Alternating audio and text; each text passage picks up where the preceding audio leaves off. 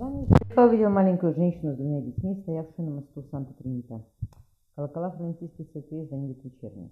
Он затасковал по дому, не по пустому, не образному за 10 лет, что жил в Риме, а подумал, что когда-то был у него на севере, на берегах Женевского озера. Господи, ну, пусть у Каролины все будет хорошо. Я ладно, я привыкла, он молодой еще. Пусть у них будет все в порядке. У него повеяло жасмином. Вы с нее, Джованни? Она подняла зеленые глаза. Поздоровайтесь, дети. Высокая смуглая девочка, покраснев, присела. Крепкий рыжеволосый мальчик независимо сказал. Очень красивый мост. Кто его построил? Сеньор Барцелоне Алманати. Джованни протянул мальчику руку. Тебя как зовут? Теодор. Он невозмутимо принял руку. Он достроил палаццо Питти. Я тоже хочу строить, только крепости, мальчик подумал. Но мосты тоже можно. Тебе сколько лет? Шесть или семь? Спросил Диамати. Ему четыре, усмехнула женщина. Женя сеньора Аманати, сеньор Лаура, знаменитая поэтесса, сказала девочка. Когда мы ездили в Фьезере, мама читала мне стихи. Она прикрыла глаза длинными ресницами. Умелый Фьезере, хвалимый Цицероном, вокруг так был тенist, то струи, то струи безмятежные, что грустно покидать пристанище зеленое.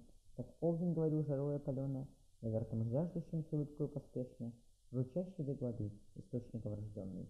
Я люблю стихи, особенно сеньора Петрарку, сообщила девочка. Кстати, меня зовут Тео. Мама, обернулась меня, можно мы спустимся к реке? Идите, разрешила Маша. Облокотившись на перила моста, она покраснела. Простите, с непрерыванием. Мы живем тихо. Когда дети видят незнакомого человека, они стараются показать все, что знают. У вас прекрасное потомство, оно, он улыбнулся. Оно, правда, по уши в грязи, Джованни, Джованни указал вниз, но все равно прекрасное. Ничего, отмахнулась Марта, на то и детство.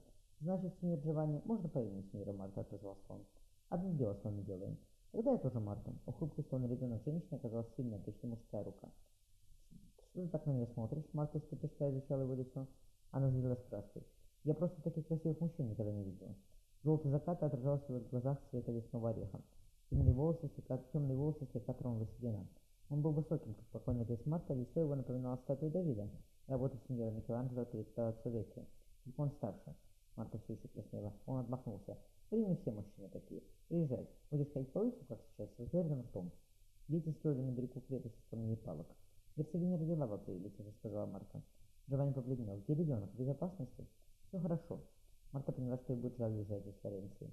Красный купол дома возвращался над беломраморным городом, дул легкий ветер, слугов за орно, пахнет цветами. Марта прижала пальцы к еще пылающим щекам. Ребенок горах, у надежных людей, здоровый.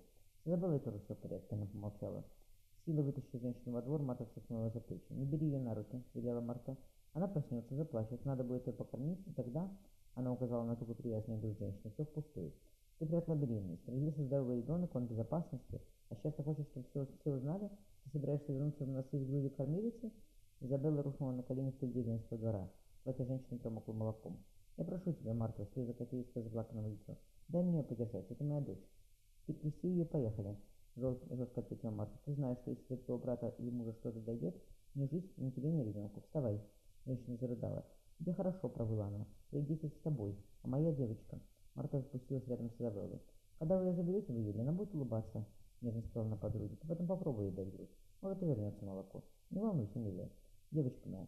Изабелла остановилась на пороге. Дитя спокойно спала в привешенной к потолку колыбели.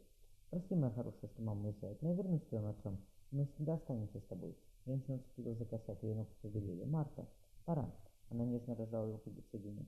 Изабелла перекрестила дочь, катаясь тоже. Марта протянула Джованни золотой медальон с краской волос. Пусть передадут. Изабелла нарила вещицу на память, на память, но ему это нужнее. Джованни засунул медальон в карман. Теперь он сюда быстрее ехать учиться. Ты его знаешь? Спросила Марта. Изабелла говорила, что он англичанин, очень красивый. Не красивее меня, обиженно сказал Джованни. Язык у него лучше повешен, это точно. Ладно, с этим понятно. Теперь пойду Дольфа. Он вынул из кармана маленькую рукописную карту. Мне надо поехать с ним на прогулку верхами. Мы должны оказаться здесь, в горах, он показал точку на карте. У него подагра не может где шестой десяток. Он много лет не садился в седло, возразила Марта. В карете нельзя, покачал головой Джованни. Придется брать лишних людей. Они ни в чем не виноваты. Я такого избегаю по мере возможности. Но Диридольф поймет, зачем я его туда привезла. Марта скинула бровь. Диридольф из пещеры живым не выйдет, отозвался Джованни. Мне легко потеряться без проводника. Тем более случаются обвалы. Не волнуйся, мы с ним разберемся. Что здесь не имеет собрать? Марта полетела какую-то записку. Собирай. На вилле появятся мобильники, проводят их куда надо. Когда ты доставишь где идет, ты к ним поедешь. Он достал кошелек. Это на первое время. Это тебе на первое время. Жене его привезут новые бумаги, и вы спокойно отправитесь в Лондон. Возьми. Марта протянула записку для Джона. Он вдохнул запах, запах жасмина. Похоже на любовное письмо. Можно сказать и так. Мартин мимолетно улыбнулся. Можно сказать и так. Джованни пожал ей руку. Встретимся в горах. Постарайся не опаздывать. Хорошо, ответила Марта тихо. Обещаю, что будем вовремя. Он ушел. Женщина смотрела ему вслед, теребя кружева на манжетах. Сердце било так, что, билось так, что казалось, выскочит наружу. «Мама!» — Фея подергивалась в животу. «Мы есть хотим. Пойдемте», — подогнала Марта, испачкан, испачканных, мокрых, но веселых детей. «Почему ты все навязываешься, мама?» — спросила Фея, когда они шли к карете. «Тут сеньор ушел?» «Сеньор Джованни?» «Да», — Марта помочала. «Ну, пора домой». Отослав детей пере- переодеваться, она заперла свои почевальни. Бросившись на постель, Марта спрятала горящее яйцо в подушках. Господи, если можно было бы не уезжать. Герцогиня подняла заплаканные глаза. «Марта, ну если с ней что-то случится, мы ее даже не окрестили. Все будет хорошо». Ответит, она обещала. Женщина обняла подругу. «Приедешь, если она обещание назовете доченьку, и в Лондон». «Я буду тебя ждать», — сказала Изабелла. «Только ты как- как-то нас найдешь». Марта вспомнила Джона. «Найду, моя милая, не волнуйся». Изабелла взяла ее за руки. «Тебя он послал, да?» Женщина прижала щекой к нежным пальцем. «Да, милая». Марта поцеловала подругу в лоб. «Да», — шепнула она, — «чтоб с тобой все было в порядке. Видишь, как он тебя любит, как волнуется за тебя». «Ты мой ангел», — вскрикнула Изабелла. «Когда у меня следующий ребенок родится, будешь крестным?»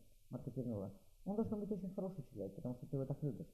Ты даже не знаешь его?» — удивилась Изабелла. «Но обязательно узнаю». Марта рассмеялась. «Встретимся в Лондоне, зовите в гости».